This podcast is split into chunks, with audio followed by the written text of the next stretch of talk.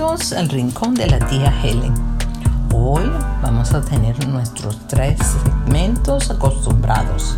La meditación, poemas del alma y en nuestro rincón rescatemos la inocencia, un hermoso cuento llamado Ingenuidad. Nuestro versículo de hoy se encuentra en Nehemías 8:10 y dice así: Porque el gozo de Jehová es vuestra fuerza.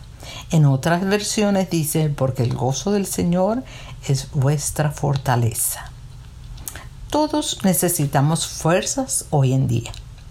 Fuerza es el motor que nos impulsa a realizar muchas cosas. El origen de nuestra fuerza es el gozo pero el gozo de Dios que viene directo de su mano y que nos anima y nos impulsa a seguir hacia adelante. ¿Puede el gozo de Dios agotarse? Por supuesto que no. Es un gozo divino y es sin límites, que nos da fuerzas en los momentos más difíciles de nuestras vidas. Pero, por supuesto, nosotros tenemos que aceptarlo, porque es un regalo del cielo. ¿Y cómo podemos tener ese gozo? Abriendo nuestro corazón a Dios y recibir a Jesucristo como nuestro Salvador. Personalmente, yo he disfrutado de ese gozo en casi, casi cada situación. Y digo casi porque en momentos de debilidad, cuando olvido cuánto le costó a Dios ese gozo interior que me da fuerzas, la tristeza o desilusión logran ganar protagonismos en esos días grises o solitarios. Así que es importante recordar que cuando llegamos a ser hijos de Dios, sus gozos nos da fuerzas, pues el gozo de la salvación nadie nos lo puede arrebatar. Dios es poderoso para guardar este tesoro en nuestro interior. Entonces, animémonos, estemos siempre gozosos.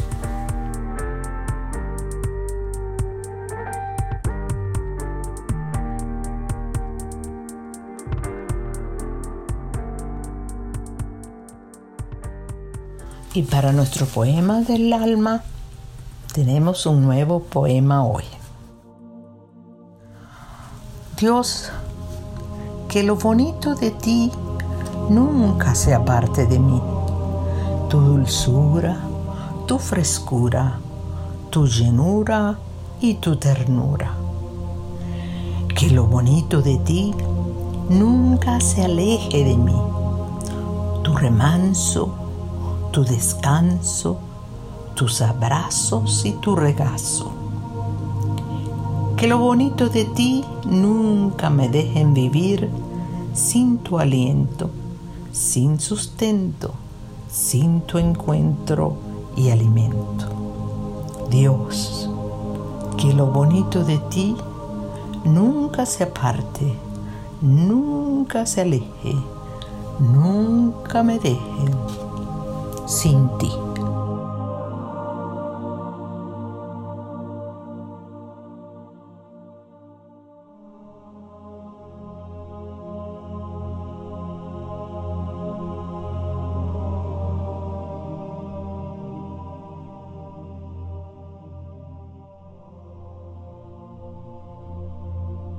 En nuestro segmento Rescatemos Inocencia, hoy hablaremos de Dulcinea.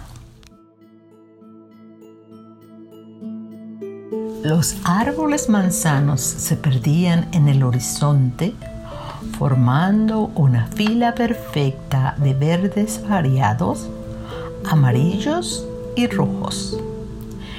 Cada año la cosecha se hacía más productiva y los dueños se complacían en invitar a los niños y ancianos a recoger manzanas, a regalarlas o a venderlas a un precio muy económico.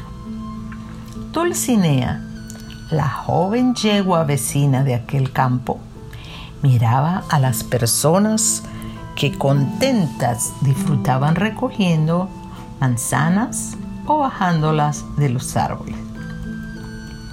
Una noche, la tormenta torrencial, acompañada de vientos muy fuertes, destruyó una parte de la cerca que dividía a los dos campos. Lo primero que Dulcinea vio al siguiente día fue la oportunidad de ir hasta los árboles de manzanas y comer algunas de ellas. Recorrió la cerca con lentitud, buscando el pasadizo que había visto desde las caballerizas. Al encontrarlo, su corazón latió feliz. Por fin realizaría su preciado sueño, comer manzanas hasta que ya no pudiera más. Cautelosa, Dulcinea saltó hacia el campo vecino y se acercó al primer árbol que vio. ¡Oh! se dijo a sí misma, ¡qué fruta tan deliciosa! Fue la primera manzana que alcanzó sin esfuerzo. Siguió buscando otra y al terminar buscó otra más. Esta vez no había ninguna lo suficientemente baja, por lo que pensó que las que había en el suelo seguramente sabrían igual de bien. Dulcinea alcanzó una manzana junto a su pata y al primer mordisco saltó de ella un gusano gordo y cachetón Dulcinea, asustada, soltó la manzana y con sorpresa reaccionó turbada. ¿Pero qué es esto? El gusano también estaba asustado, pero no perdió el tiempo porque su instinto de supervivencia lo había salvado de muchas situaciones similares y ya sabía lo que tenía que hacer. ¡Ajá! respondió Panchito el gusanito, haciéndose el valiente. Yo sabía que tú eras la que se robaba las manzanas de mi dueño. Panchito esperaba que aquellas palabras le ayudarían a salir airoso de aquel aprieto. No quería terminar sus días dentro de la panza de una yegua. Dulcinea palideció y luego apenada le respondió Por favor, perdóname, pero es que tenía tantas ganas de comer alguna de estas manzanas. Panchito el gusanito le dio pena a la pobre yegua y así, con astucia, le dijo Bueno, lo que vamos a hacer es que tú me acercas a por lo menos diez manzanas para que yo pueda seguir haciendo mi trabajo de espionaje y me olvido de ti. Dulcinea, ingenua y temerosa, hizo todo lo que Panchito el gusanito le indicó. Al volver a su campo, Dulcinea le agradeció a Panchito el favor que le había hecho.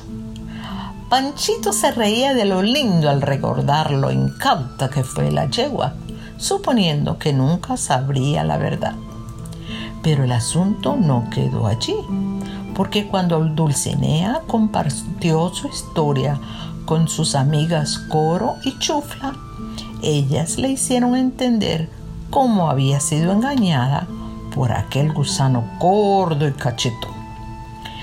Dulcinea decidió perdonar al pequeño pillo y sabiendo ahora un poco más de la vida, olvidó el incidente. La enseñanza de este cuento es, la inocencia y la verdad son tesoros que debemos conservar. Y la oración de hoy le corresponde a Victoria. Ella es hermana de Alexander, el niño que oró la semana pasada. Victoria también es muy especial para mí. Ella es hija de hispanos pero nació aquí en Estados Unidos. Victoria, please pray this time. Thank you, God, for this day. Thank you that we had a good time. Make sure be safe. Let's have a great time at home where everyone, where everyone else could be. And let's help the other kids remember and know who you are and what you do for us, which is amazing. We are very glad to have you, and we hope you could be safe and bless all of our hearts one day. And Jesus may come down and say our prayers with us. Amen. Thank you. Muchas gracias. Dios ha sido bueno con nosotros y agradezco mucho tanto a los padres, a los adultos, jóvenes y niños que están siguiendo este podcast cada semana. Por favor, si tiene oraciones de sus niños, comentarios positivos, ideas o algunas preguntas, escríbanme a el rincón de la tía 705 arroba gmail.com. Hasta la próxima semana y muchas gracias. Dios los bendiga.